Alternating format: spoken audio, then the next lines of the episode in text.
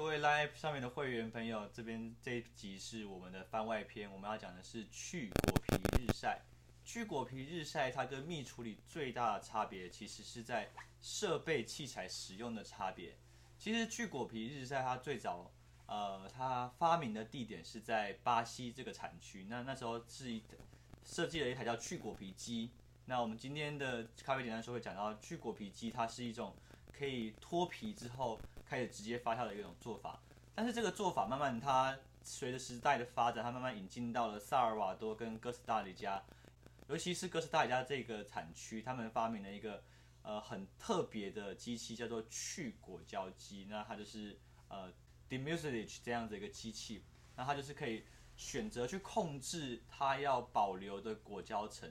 所以这就是蜜处理跟去果皮日晒最大的分野。那去果皮机的做法，密处理的做法就可以比去果皮日晒还要来更的更省水，然后更能够控制发酵的素材跟细节。